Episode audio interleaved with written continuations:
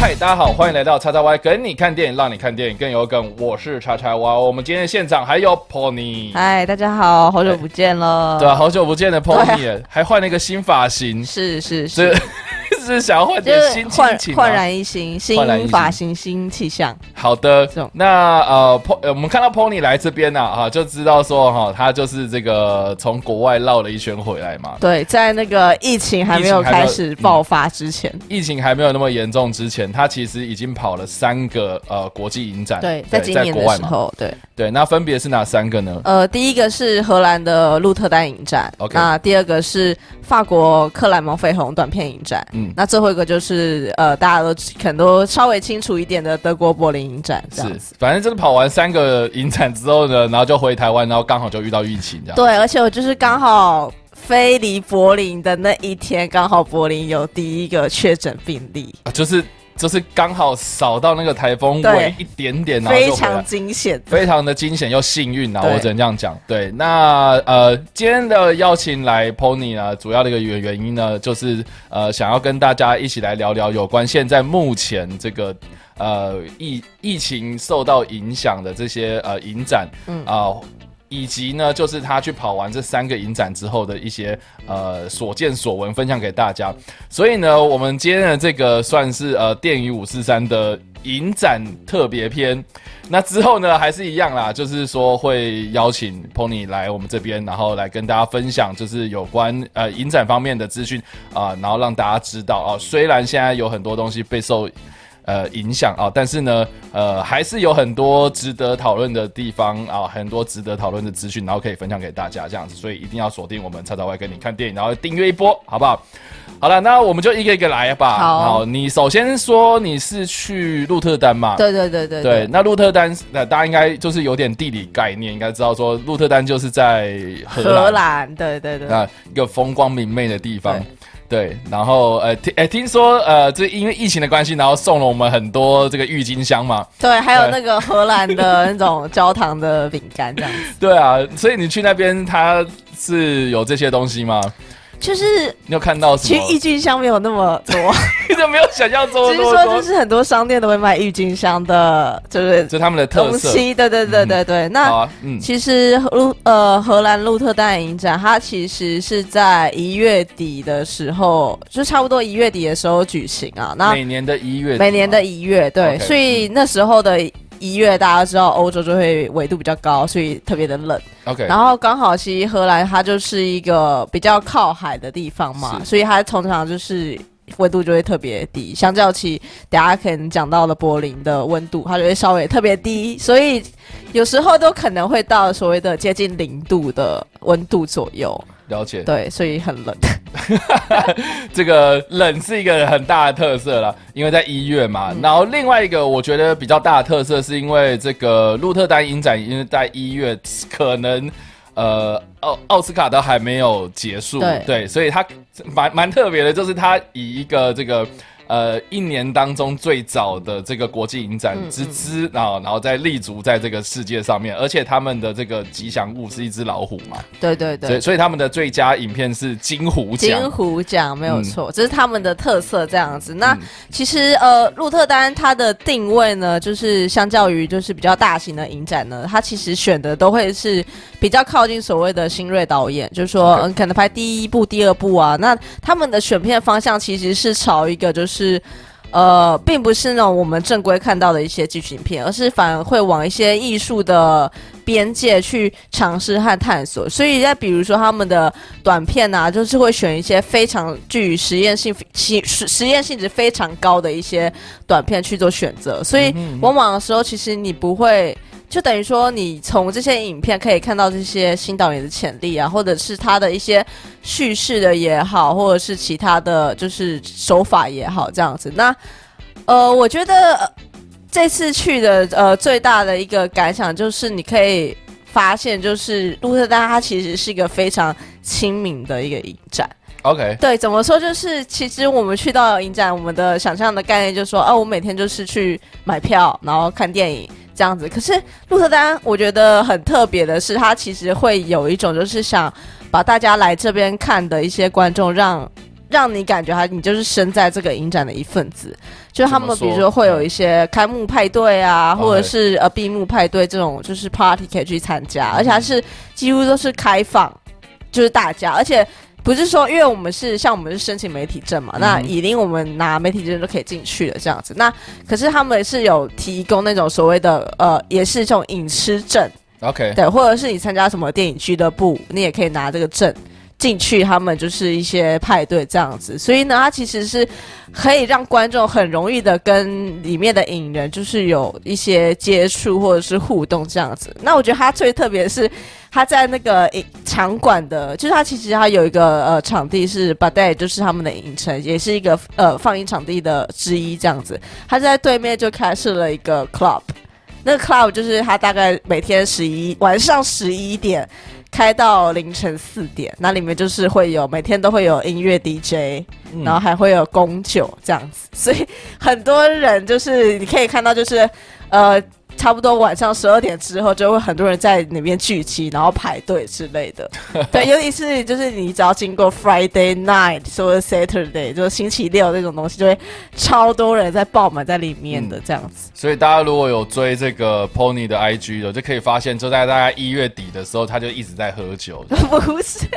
就是啊，对，就是享受一下酒吧，享受一下气氛这样子。对，所以 OK，这样听下来好像呃，你这次是呃。以媒体的身份过去，对对对。那所以，如果一般民众要申请去看这个影展的话，其实也是可以的嘛。就是它还是会有一些呃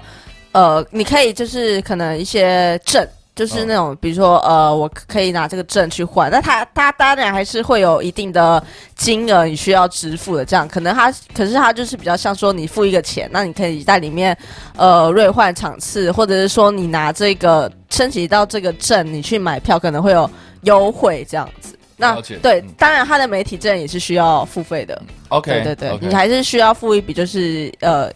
大概就是呃五十六十欧元这样的一个。金钱对，那其实算还 OK 啊，还 OK。因为像台湾，如果一这个以金马来讲的话，不是一部大概一百多块，对啊，那这样子，你你你你说一个证大概多少？就是五六十欧元，所以算下来大概一千一千八。对啊，但你就是对啊，像我这次去那边都看差不多四十部。OK，对，然后你还是，然后你拿这个证件是可以去他们的那个所谓的 video library，就是呃，他会给你一个电脑，然后可以看里面的很多的片子。OK，对对对，所以就是说你有时间就可以去看。然后他其实，在那一个场馆，因为他其实就是在一个叫做 Duland 的一个场地，那他其他其实一进去很特别，他就是几乎整整栋的所谓的办公室，还有一些接待桌，还有里面其实有一些小的影院，就是。给媒体看的，然后就是他隔壁其实是一个很大的一个像音乐厅的那个场馆，嗯哼，对，那我这次就在那个音乐厅的场馆，就是看了那个 Crash，嗯，对，他他那个 Crash 很特别，他是现场伴奏版。啊，他等于就是请他，而且他请了一个交响乐，OK，就是呃，你在看科学通常就是现场伴奏，就是科学里面的音乐这样子，就是还蛮特别的体验。那都脸那个场馆，就是你一进去，他就会。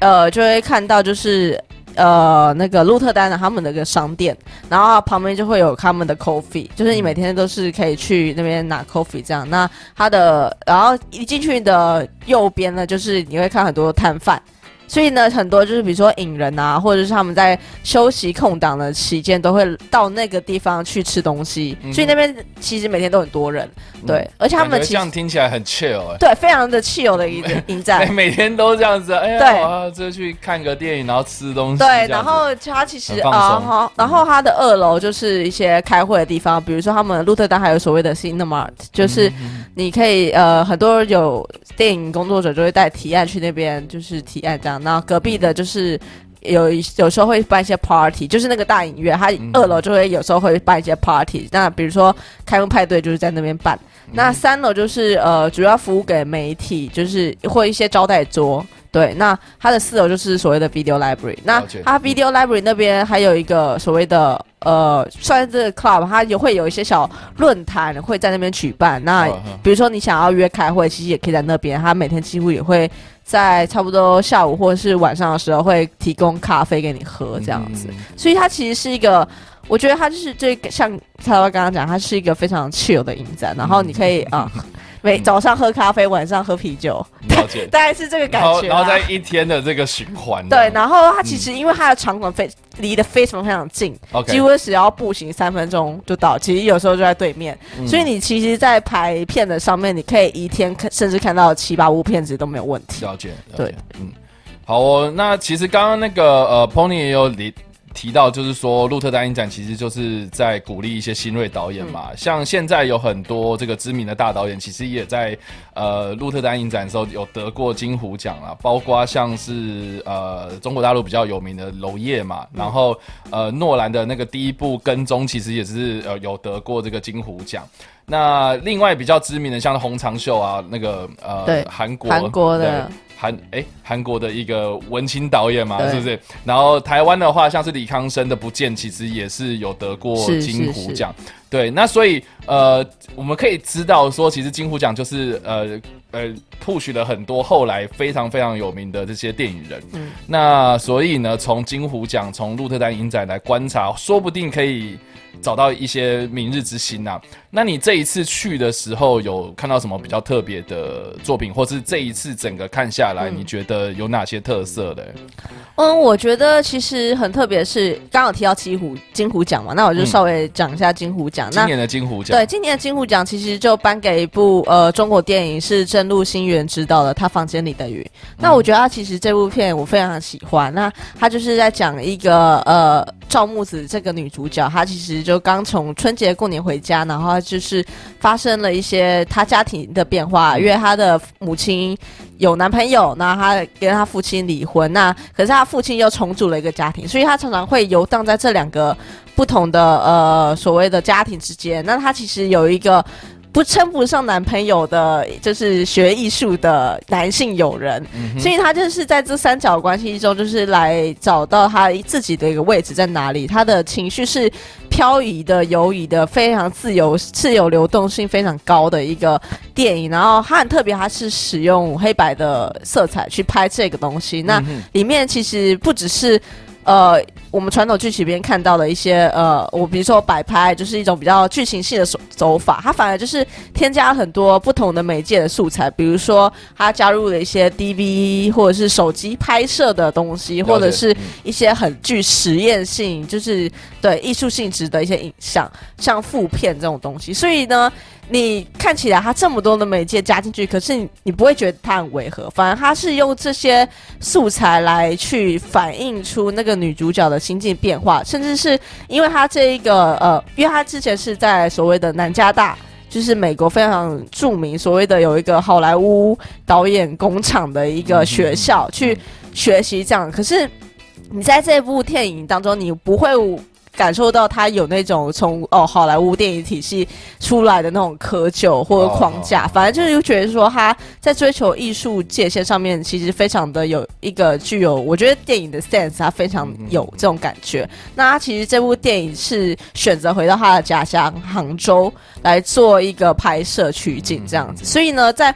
里片影片里面，其实你也可以看到很多杭州的一些景象啊。然后比如说，他们因为要筹备了，就是隔年的一个应该是世运会，对，还有亚运会的一个体育项目，所以他们就必须在。重重新的都市规划，那所以很常见，就是在城市里面有一些拆迁大楼啊，或者是会逼迁啊，或者是就是因为要起一些什么，比如说新的地铁站、新的体育馆或新的游泳池这些东西，所以他在影像中，其实你可以常常看到这个所谓的，呃，这个有点像说这个女主角她在。呃，返家之后如何重新看待自己的定位在哪里？其实也有一个层面上，也是正如星源他自己本身从美国在再次回到杭州，他这个所谓的家乡的地方，如何看待这个杭州所谓的城乡的一个变化或者是差距？所以我觉得他是一个非常特别的视角，不论是他自己戏里导演的身份，或者是他戏内啊，他把它投射在一个赵木子这个女女主角身上，我觉得他其实，在呃。情绪上面或者在影像上面的应用其实都非常好，对，那嗯，听起来是个不错的。对，那这里是就是连续三年，就是中国电影也是拿下了金虎奖。那前年就是呃蔡成杰的蔡成杰的北方影片《苍茫》，然后后来就是朱生哲的呃《完美现在时》。那今年就是又是有中国导演指导的电影，然后获得这个金虎奖。已经连续三届，连续三年，而且都是黑白电影，就还蛮特别，蛮特别的。对，那整体看下来呢？整体看下来的话，就是呃，如果我说这个鹿特丹影展本身的话，我觉得它最大的优点是它常常会有一个，比如说专题性的策划，嗯，对，然后甚至是呃，它会有一些论坛的举办，像今年很特别的就是它。呃，请来了奉俊昊，就是《寄生上流》黑白版世界首映，其实是在鹿特丹。是对，他也特别请来了奉俊昊来参加这个呃大师论坛这样子。然后还有就是还蛮知名的葡萄牙导演导演 Pedro Costa，然后也有来鹿特丹来进行一个大师座谈。那我觉得其实今年最印象深刻，是因为在呃。去年开始嘛，香港就会就是因为反送中运动，然后有了所谓的呃生活的和政治上的变化。那其实今年鹿特丹也反映了香港现在的现状，然后策划了一个呃所谓的平凡英雄。香港制造了这个单元，它就是搜罗了从呃以前的香港经典电影，关于一些社会运动的或是反映政治的电影，然后到呃雨伞运动二零一四年那一批的电影，然后到近年就是因为反送中运动而生成的影像来做一个系列性的回顾。了解。对，所以呢，他就是特别的呃请来了就是呃反关于反送中运动的那些导演们来进行一个座谈。那我觉得我有参加那场座谈，我觉得很有趣的是，其实。因为我本身就是有在关心香港这一块，其实我们都知道香港。怎么样？就是或者他他现在应该说，对于亚洲人而言，我们比较关心香港的一个现状。这样，可是我觉得很特别的是，你可以在一个欧洲的地方来看看到这件事情。对，甚至是说欧洲人到底是怎么看待就是香港这样的一个呃现在的环境，或者说他们如何透过这样的电影重新认识现在香港的情景。所以你可以看到产产生一个所谓的东西方交流的一个话语。我觉得这是一个鹿特丹。他还蛮还蛮酷的一件事，就是他们常常就会不会因为，比如说哦，我今天如果放这种香港独立电影啊，然后哦，中国就是呃怎样怎样怎样，对对对，他们其实。不怕这种东西，反而就是会更勇敢的去做。只我也想说，他希望把这样的一个议题，然后来呈现给欧洲的观众认识，这样就该做就该做，对，就会做这样。所以感感觉整体这样下来是蛮不错的一次经验。对，是我第一次去，可是我觉得我会想要再去。未来还会想再去这样子，因为对，因为我觉得就是它其实不管是对于观众也很紧密的，甚至是缜密的结合。可是他选的片也是非常，你可以在里面看到非常多，哎，你从来没有想象过哦，原来电影也是可以这样做，或者是说它和艺术的边界其实已经融合在一起的一个所谓的很奇妙的体验，这样子。了解，好，这个是鹿特丹影展，对啊，感觉还不错，对，对啊，还可以顺便去荷兰稍微。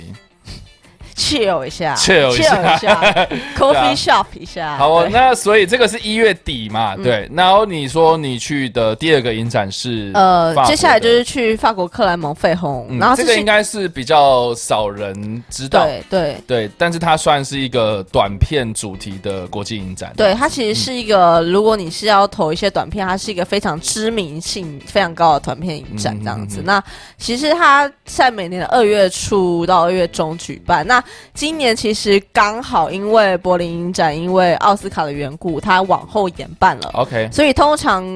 克莱蒙绯红影展其实会跟柏林影展稍微撞到一点时间，嗯，他们会重叠，因为其实往年的柏林影展是在二月中，是对，所以呢，刚好因为这次的机缘，所以就有时间，就是刚好你就可以稍微去一下，对，稍微去一下克莱蒙绯红影展观摩一下。对，那它其实如果大家知道法国影展的话，它其实。呃，知道，如果提到法国影展，其实会提想到第一个想到就坎城嘛。是对，那它坎城就在南欧那边。那其实克莱蒙费红也是，它其实是一个很小很小的小城镇，嗯，几乎就是你大概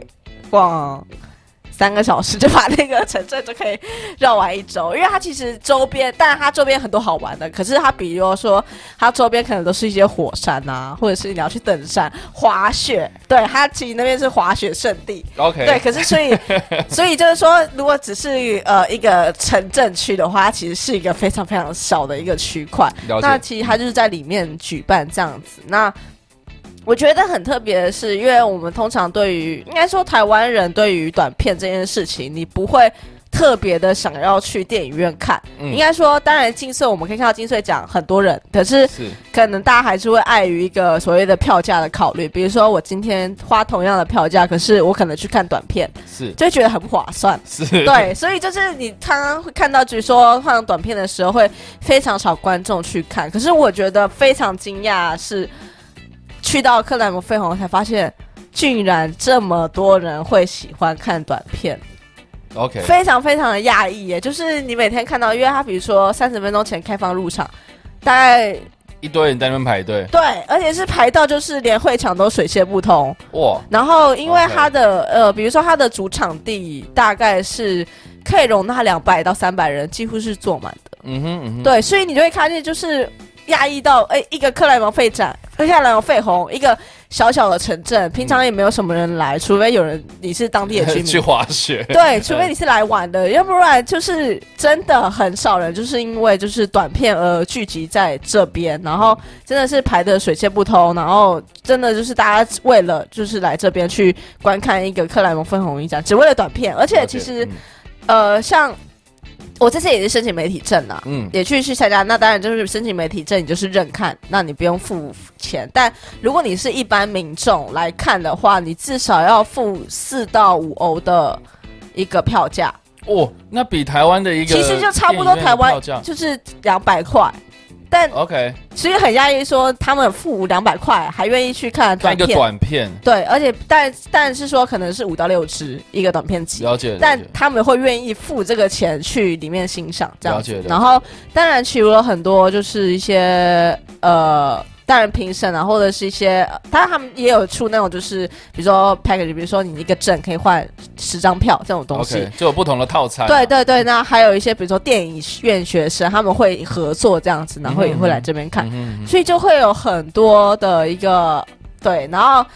我觉得非常压抑，然后当然，他克莱蒙费红还有一些所谓的市场展，他们有所谓的短片的市场展。那像比如说，呃，因为高，比如说像高雄电影节，他们其实有短片竞赛嘛，所以他们这一次其实也有在呃克莱蒙费红所谓的摆摊，然后来进行一个交流这样子。那今年在台湾影片方面有两部入有入选到呃克莱蒙费红影展，那一部就是呃黄邦全的《天亮前的恋爱故事》，那。另呃，黄邦权和林君宁合导的这样子。那另外一部片就是呃，尤嘉轩的家庭式，那就是这两部就是分别的呃，一个在入围了国境竞赛，一个则是入围了克莱尔费鸿的一个实验单元。对，那克莱尔费鸿他们其实也非常的多元性哦。那比如说，因为它其实是呃，它其实这个小镇呢，它其实是一个非常知名的影片，就是。突然突然忘记他的名字，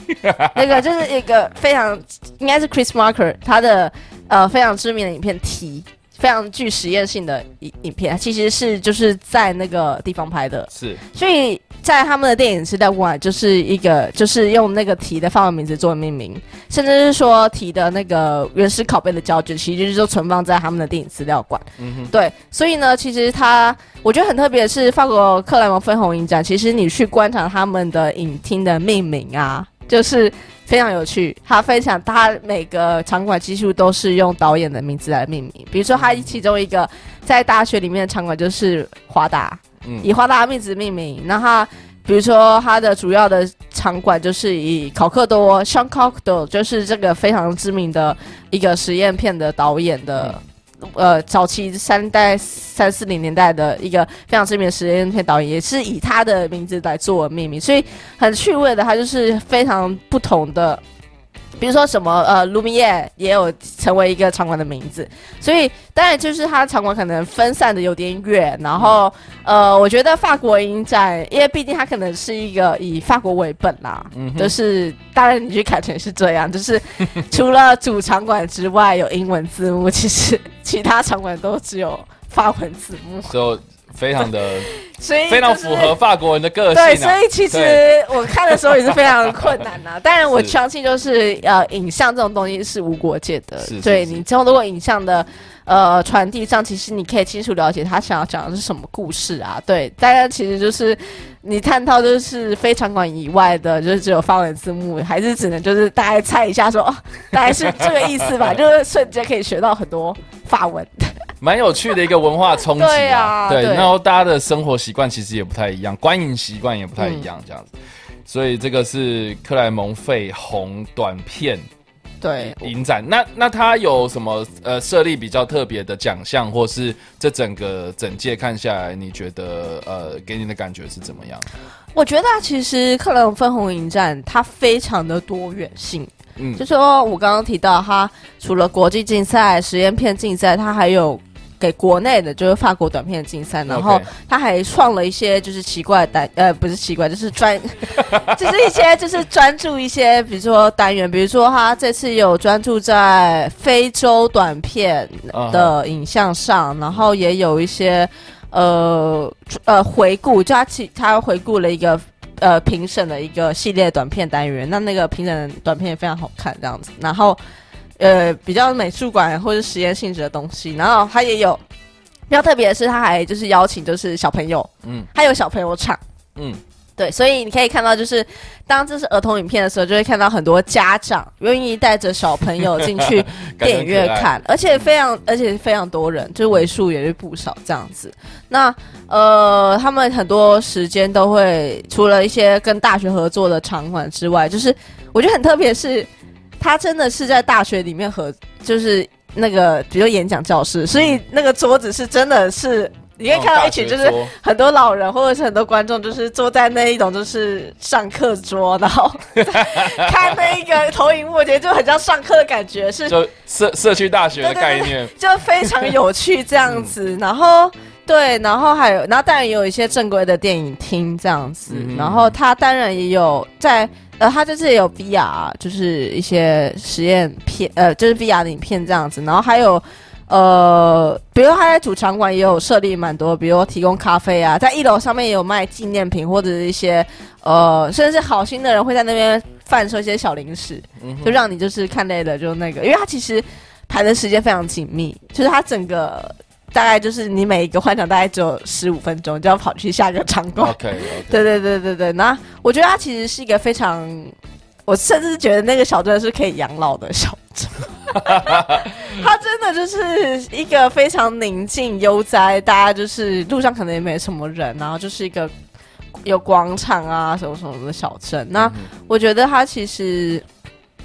在我看来，它其实是一个非常欢乐，甚至是我在最后一天的时候，想真正的感受到所谓的法国风情，就是他们那时候刚好正值了一个，好像是因为他们有黄背心运动嘛，他们常常会为了劳工的权利而站出来游行，嗯，所以在呃，我好像是最后一天，就是离开前的空档，就是早上就特别去参加了他们那个游行，然后就是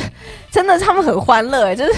你说游行也很欢乐这样，对，然后他就是他们放了非常。非常多的歌，真的是你在法国电影里面听到的一些歌，然后他们就是整个都人家在庆祝啊，叭叭叭。可是他们就是实质上就是在抗抗那个来抗争劳工权益这样，所以当天的那个巴士几乎也是没没有开的一个状况，大家都是非常投入这样子。了解，嗯嗯，好了，这个算是一个。影展参加的小插曲啊，克莱蒙费红，然后再加一个你跑去罢工这样。对，所以我还是非常，其实非常推荐大家去可以来这个小镇走走，来看这个短片影展。因为其实我们通常因为可能大家只习惯在看电影长片这个部分，而没有想到说，哎，其实短片影展也有这么大规模，或者是这么多人想看市场这样。对，而且其实我觉得短片很重要，是它其实是每个。导演的起点。是。对，其实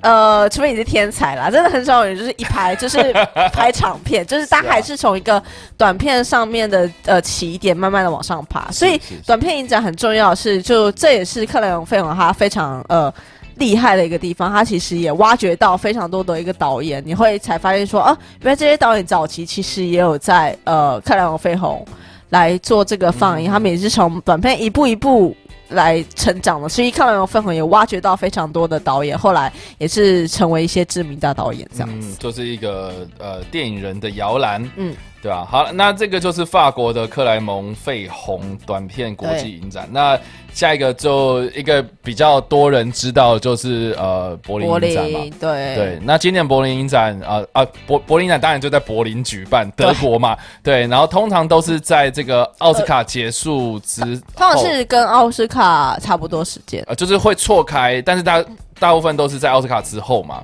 大概二月二月中啊，二月二月中二月底，呃，对，差不多那个时间点哦，对。然后你那个时候去，你你说就是刚好在这个疫情爆发前，对前戏。其实 对，其实那时候应该说，其实我在录特单的时候，那时候就那个时候荷兰没有疫情，是。但法去到法国就会很紧张，所以我就其实，在法国一直戴口罩。嗯，对。但其实法国人。对，被侧目，因为他们不在意。那他们有骂你吗？就有稍微被抱投以异样的眼光啦。呃，就是有被啊，就是异样哦。OK，被然后因为又是亚洲人面面孔，OK。但他们其实，在影院都会咳嗽，所以有时候会很紧张这样子。了解。对，那去当然去德国柏林之后啊，就是一样戴口罩，但当然就是大家还是都没有戴口罩。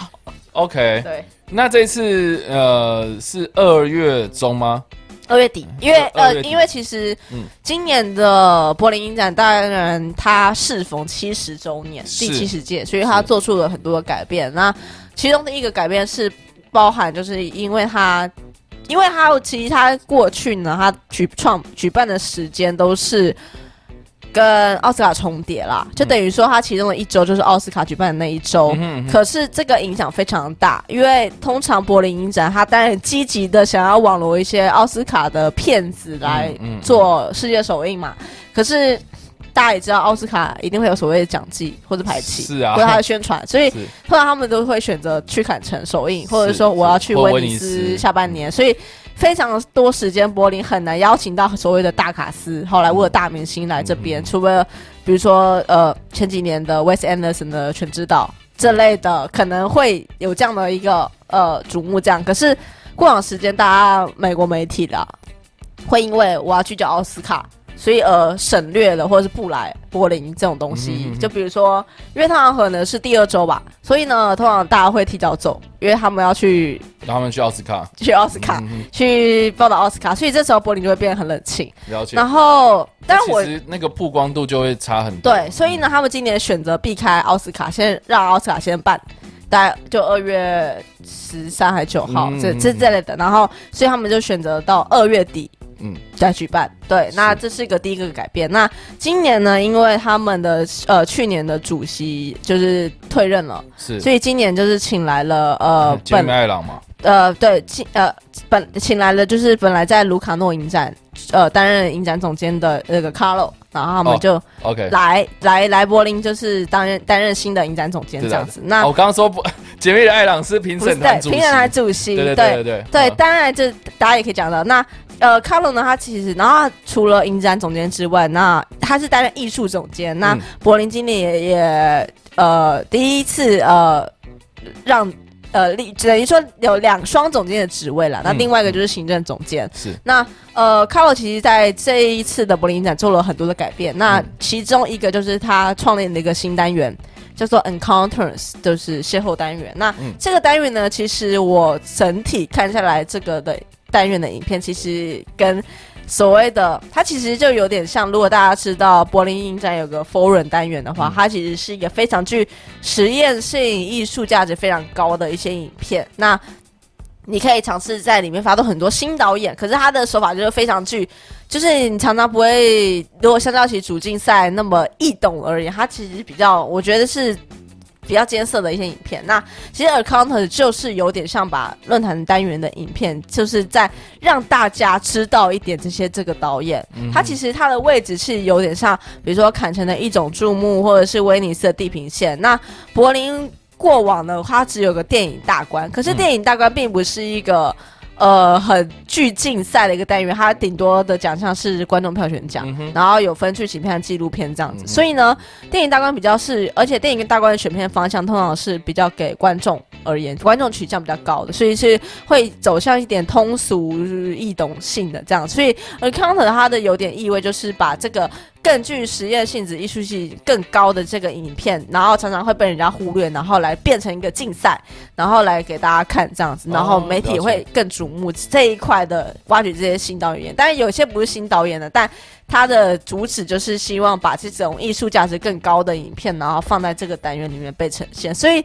他就是有点像卡罗那时候在卢卡诺的一个选片，因为其实卢卡诺也是非常走一个。蛮偏锋的一个艺术的品味，这样子，所以他可能是就是把，呃，卢卡诺那种艺术的 DNA 把它移植到柏林这样子。那当然呢，柏林它也是具备一个，大家如果知道柏林，它也是一个具备政治性议题非常高的嘛，就是常常会有一些声援啊等等的。像因为这是我第二次去柏林，像我去年呢去柏林，他们就是有声援了所谓的 Olex 呃。Oleg s t a n t o p 应该是这个讲念对。那这个导演呢，他其实是因为呢，他呃，如果大家有关注克莱呃乌克兰的克什米的问题，他其实是比如说像 Winter Fire Winter on Fire，他就是讲就是当时俄罗斯攻占克什米尔，因为他们要呃要等于说他们要占领乌克兰的土地嘛，所以就跟乌克兰。发生了一个争冲突，然后就是跟普丁有冲突，然后他们就是有点像是现在香港的情况一样，就是军队对人民，然后鸡蛋对高墙这样的一个情况。那因为呢，当时这个 Oleg 这这位女导演，他那时候就是也去声援这个东西，所以他当时就被俄罗斯。抓抓进没有，他直接去被抓进坐牢，然后甚至判两年徒刑。然后他是，然后当时柏林其实就一直有在声援，比如说走红毯红毯的时候，大家也会去声援这个导演，或者是你可以在其他的场馆里面，就是看到声援这个导演的一些文宣品啊。然后因为这个导演在呃去年的时候，因为乌克兰和俄罗斯进行换球的活动，所以呢，他他就被释放了，他就回乌克兰了。那呃，今年呢，因为他有呃，因为呃，柏林在二零一七年，他有一个针对这个导演的审判，有一个纪录片，那当时他们也有放。那今年这个导演他就拍了，以他的呃舞台剧为改编来拍了一个作品，叫做《Numbers》。那今年在柏林的呃，Berlin Night Special 就是特别展映单元也有放。那其实就是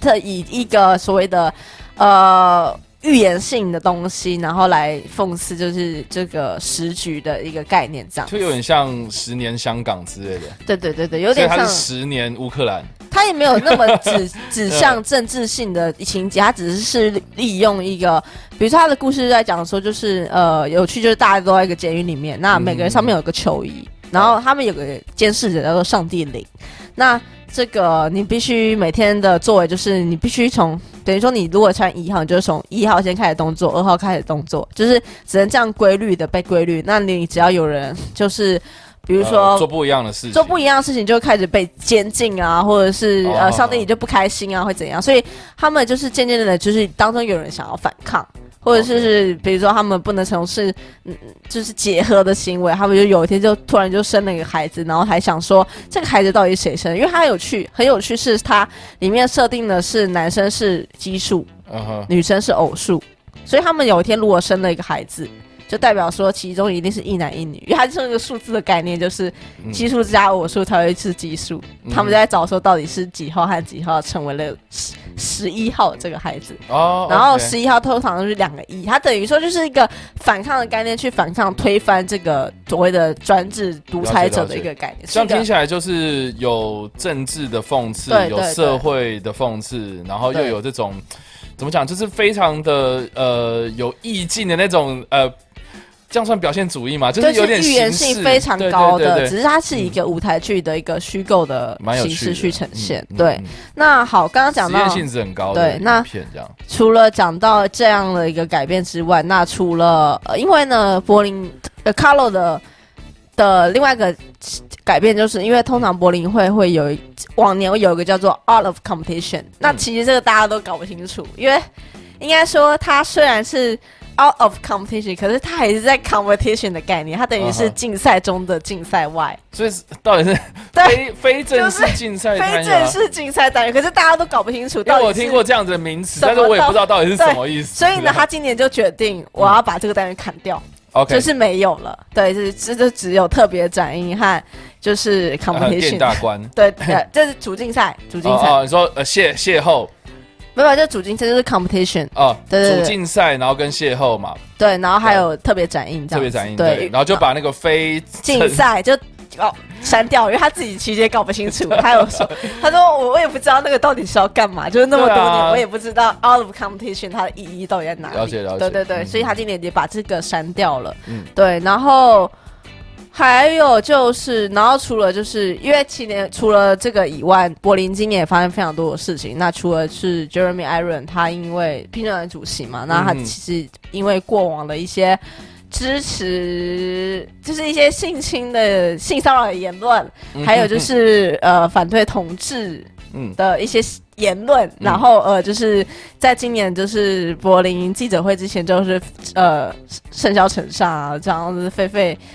就是养羊之类的，就是发生很多争议，就炒了一些周边的新闻。对对对，然后除了这个之外呢，那当时这。然后这次就是在开开展前的，就是大概两周一周前，就是他们德国有一个日报就揭露了说，因为他们其实有一个呃奖项叫做 Alfred Bauer 奖。那 Alfred Bauer 是谁呢？他其实就是呃柏林影展的首任总监。是对。那他们他就那时候这个日报就揭露，他就找了资料，就说他其实本来没有要揭露这件事情，他只是在做一些柏林影展的研究，就突然发现 Alfred Bauer 原来是在纳粹党员，纳粹党员，甚至说他在。在当时是因为其实大家知道纳粹就是希特勒那个时代，还有他的电影就是所谓的政权性电影嘛，对啊，甚至说你要宣扬希特勒好棒。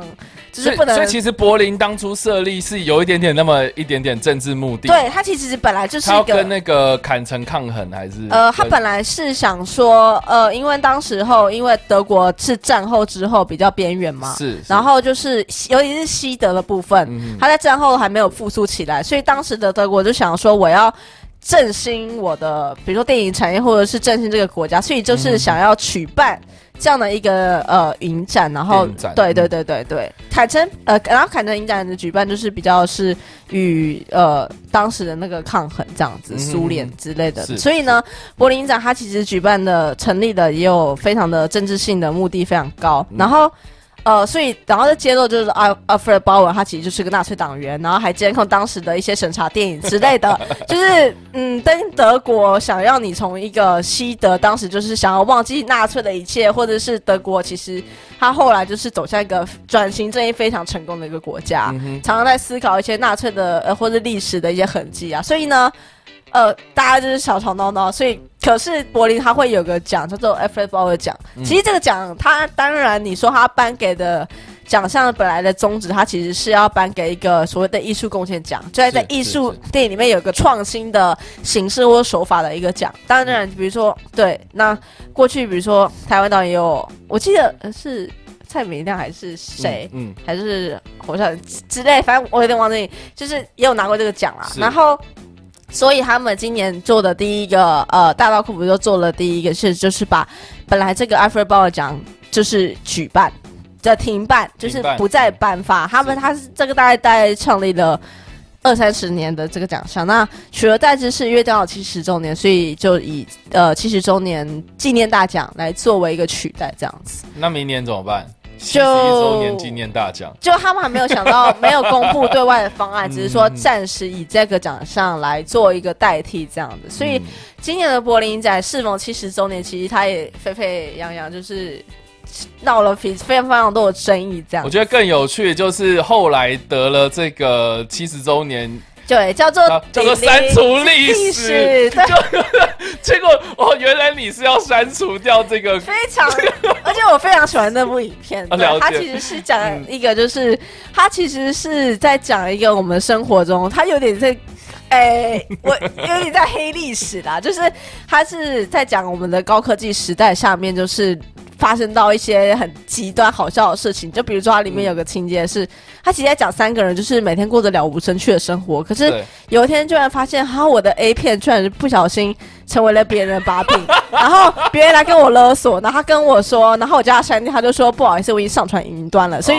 他就决定，就是这个女人就决定了，她就远赴了到一个美国，呃，没有，他就发现这个云端伺服器之类，对对，伺服器，他就到美国的所谓的哎 Google，然后就是刚刚说我要去。去那个机房，就偷跑去那个机房，然后去找他的那个 A 片的存档，被拍的 A 片存档，然后走进去才发现，啊，原来就是 Google 机房库有个真的叫 A 片 Disk，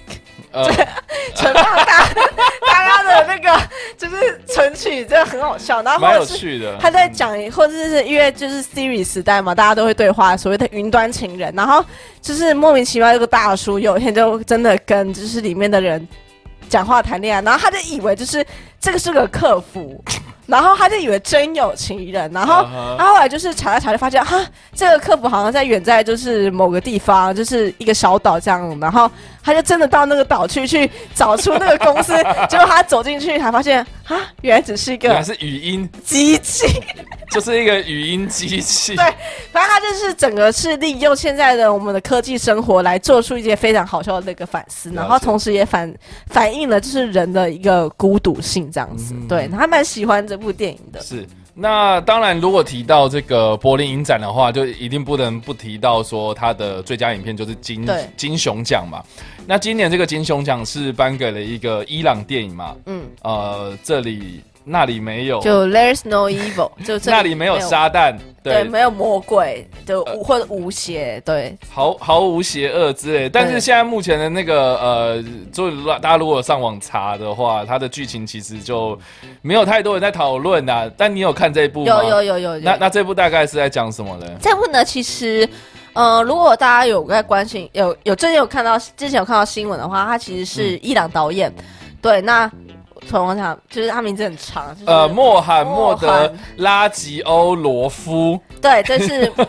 我好简称他莫罕默德这样。OK，那他其实就是他其实他就是可以称之为伊朗版娄烨啦。OK，对，伊朗娄烨，因为他其实因为伊朗电影，其实大家也知道，他审查性非常的严格。是是。像过去比如说或呃那个贾法帕纳西，或者是。那个 没有，突然忘记脑袋开始搜寻任何一个这个伊朗导演，就是《分居风暴》那个导演。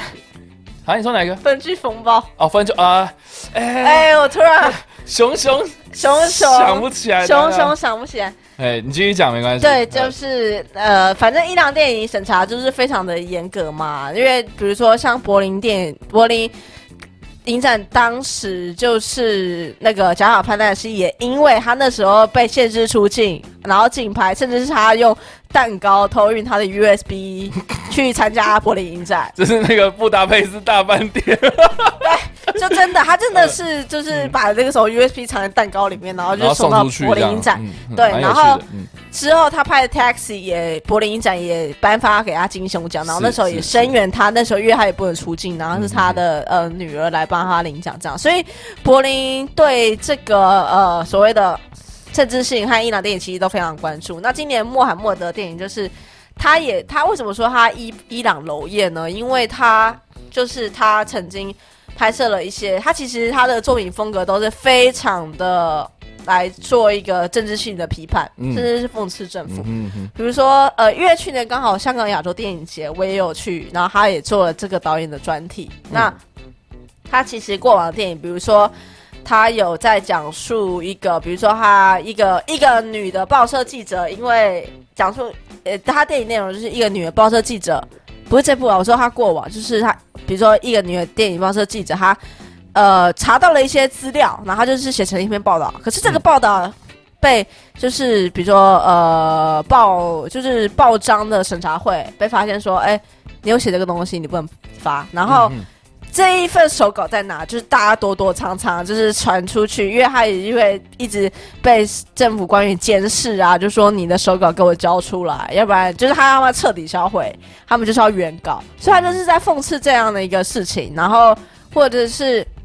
他有拍一个纪录片，就是因为呢，因为法呃伊朗有一个。就是说不能偷接天线呐，就是说你不能在呃，比如说他们有一个基地台嘛，然后你就不能在就是比如说天台啊，就是摆这个基地台啊，然后他就是用纪录片去观察，就是到底没有电视的人到底怎么去偷接。这些东西，然后还有比如说，真的还有一个说做那个呃基地台，就那个飞盘的那个厂商嘛，然后还有说有人就是想尽各种办法去架那个基地台啊，比如说他就说哦，我要我就是要早上看电视，我就放在那边，晚上就收起来这样，然后就躲避这些就是为了看电视不惜一切代价，对，然后就是要躲避政府的就是呃责罚这样，他其实就是呃拍了非常多这样子来揭露就是伊朗政府呃不公正的一些呃奇怪或者乞丐的律法。所以呢，当时伊朗政府就觉得说，你都拍这种东西，所以我决定要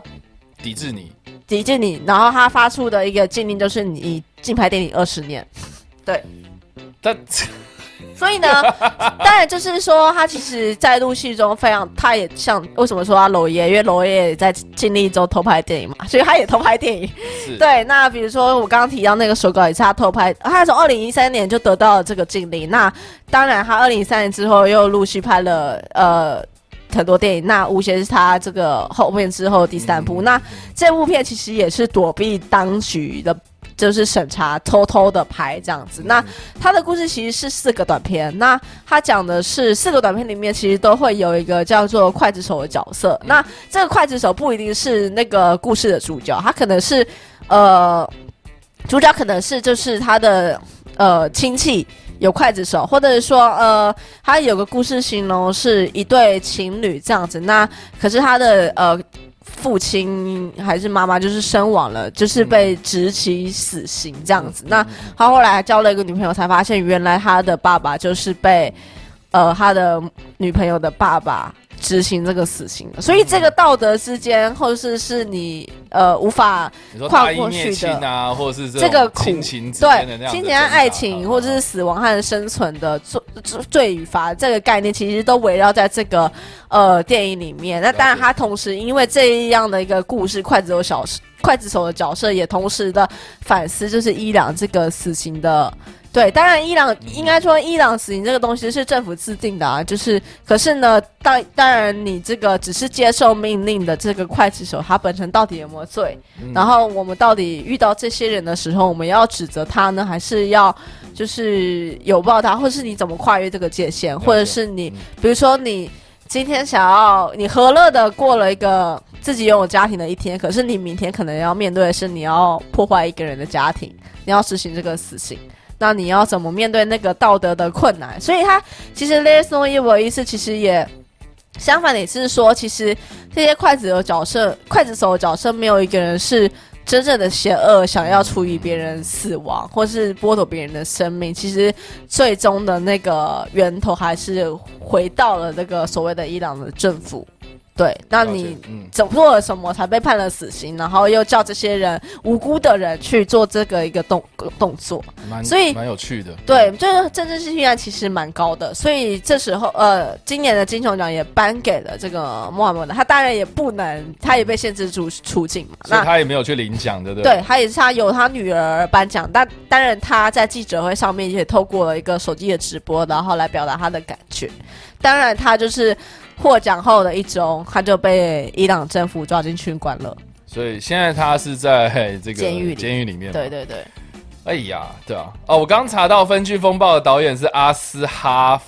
法哈蒂，对法哈蒂，对 对，因为这呃，总之呢，就是穆罕默德他是第三位获得金球奖的伊朗导演，那前两位就是呃潘纳西。和法哈蒂，他们他们都有就是得过金球奖这个殊荣，这样了解。对，那最后也可以提到跟台湾有一点点关系啦，哈，就是今年的这个泰迪熊奖，嗯，呃评审团奖是这个蔡明亮的日子。这样子。对，这部你有去看吗？有，当然有。OK，那这部是那在讲什么呢？其实这个就是呃，大家也知道，就是蔡明亮曾经说他不再拍所谓的剧情长片了。嗯，当然就是这部片其实你也不能用一个剧情或者记录的手法去归类它，反而是一个手工电影的性质。应该是说，什么叫手工电影？就是说它有一点像是日记式电影。当然，它也有一些设计的情节。OK，可是它其实更纯粹的是，它在真的是记录日子。应该说，这部片的起源会是因为，其实呃，他长期合作的伙伴李康生，嗯，在。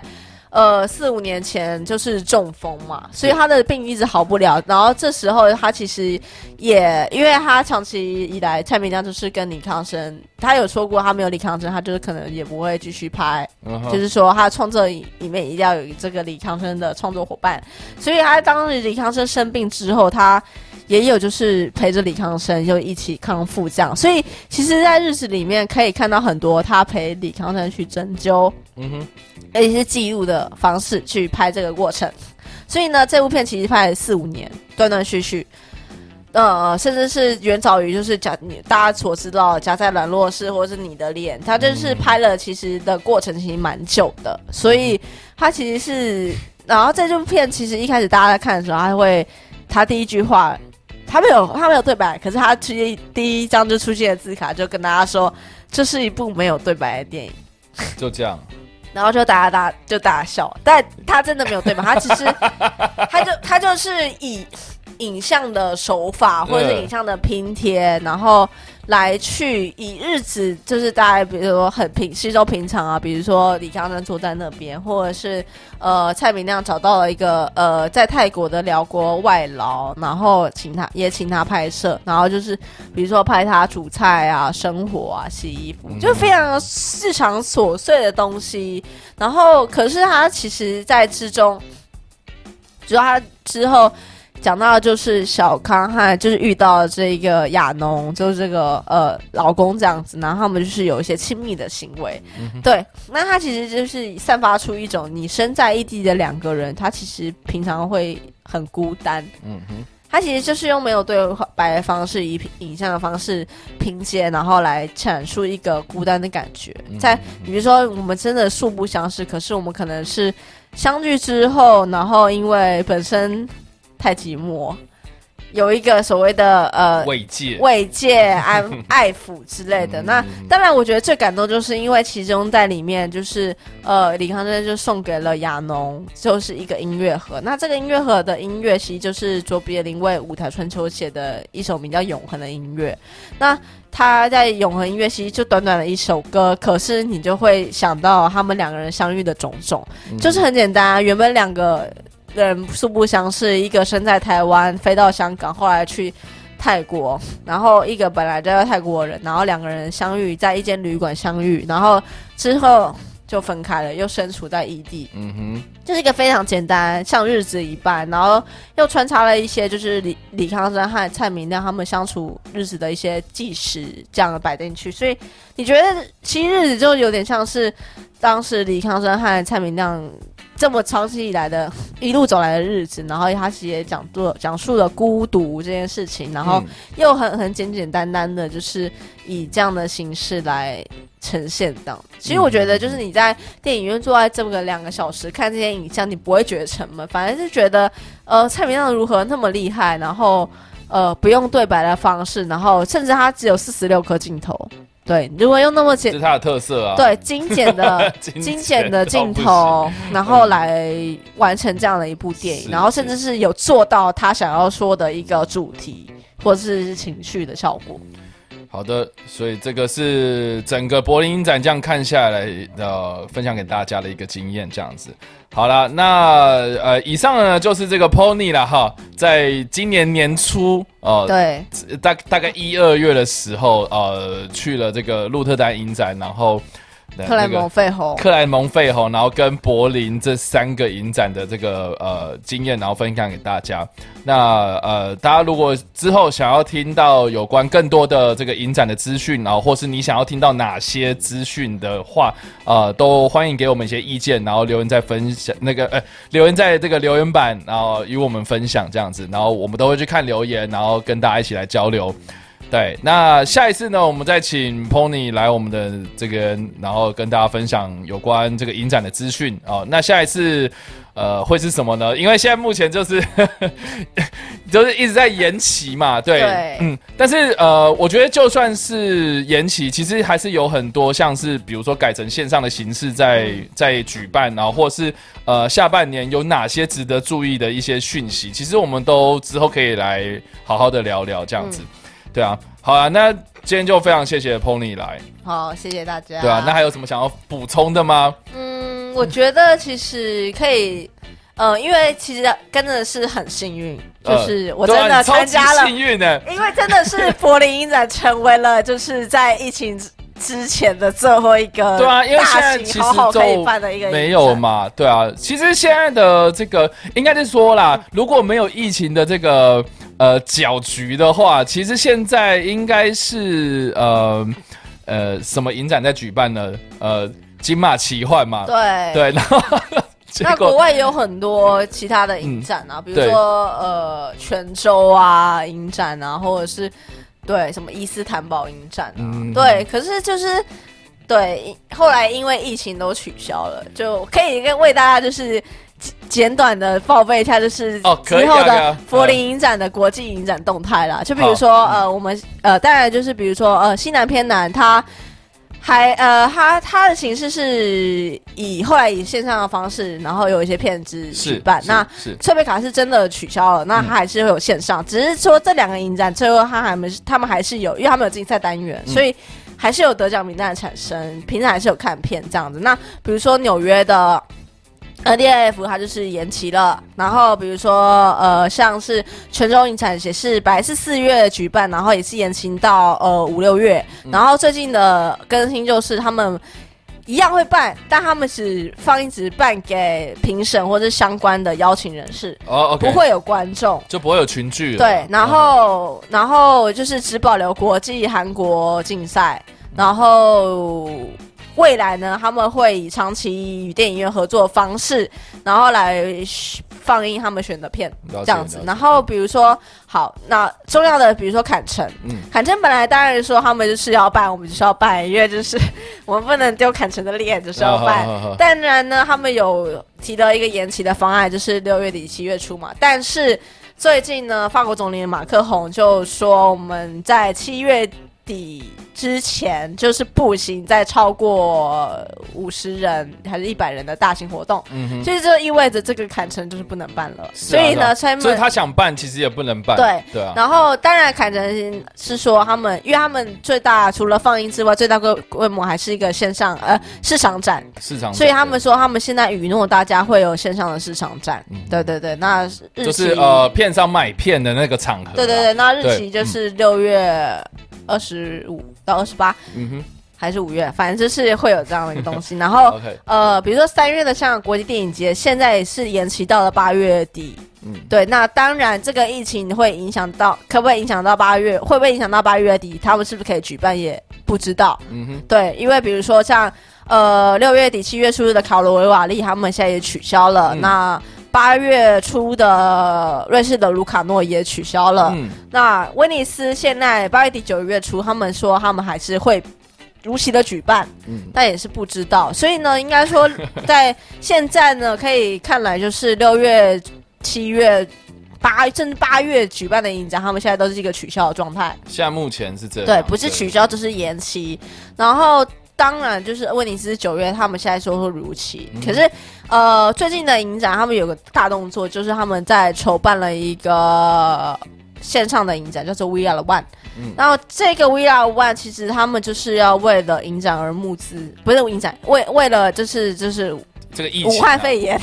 而募资。对对，那当然参与的影展会，比如说很多呃柏林、坎的、威尼斯，呃都有参与，考维亚利或者是澳门影展。呃都有参与。那他们就是会以线上的方式，在从五月底开始，五月二十九开始就会在。呃，YouTube 的频道上面就是线上放映电影这样子。哦，OK。对，就是等于说线上影展有大团结的这样一个动作。对啊，哎，我真的觉得人类要到这种时候，然后才会开始意识到要团结。对，而且其实应该说，疫情的影响其实真的对影展很很伤啊，很严重啦。因为等于说，呃，他们所影响的是，比如说你今天在呃柏林影展。首映的电影啊，那比如说这些亚洲的呃电影要放映，那我要不要给你？它等于是说，呃，打乱了整个影展的走向了。那你看，可能现在不办，那我的电影是我要等到明年砍成呢，还是说我现在要等威尼斯？就等那个是顺序都。策略全部都乱掉了，就就步调都打乱。对，然后当然就是对于后面的比较呃，比如说影展方面的药片也是非常的困难，这样子，甚至是说现在电影都停拍。那如果即使到疫情结束之后，明年的影展是不是有这么多电影可以完成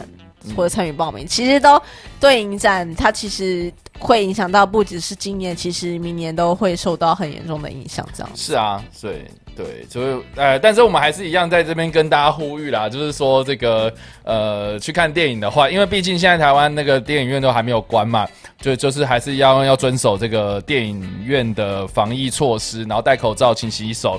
呃，喷酒精啊，量体温这样，所以呃，当然还是要注意自己的身体健康啦。然后我们希望这个疫情能够赶快过去啊，然后这个电影业能够赶快的复苏这样子。好了，那我们之后这个电影五四三的这个。影展特别篇，在下次跟大家见面啦。我们今天的影片就到这边结束了，大家晚安，拜拜。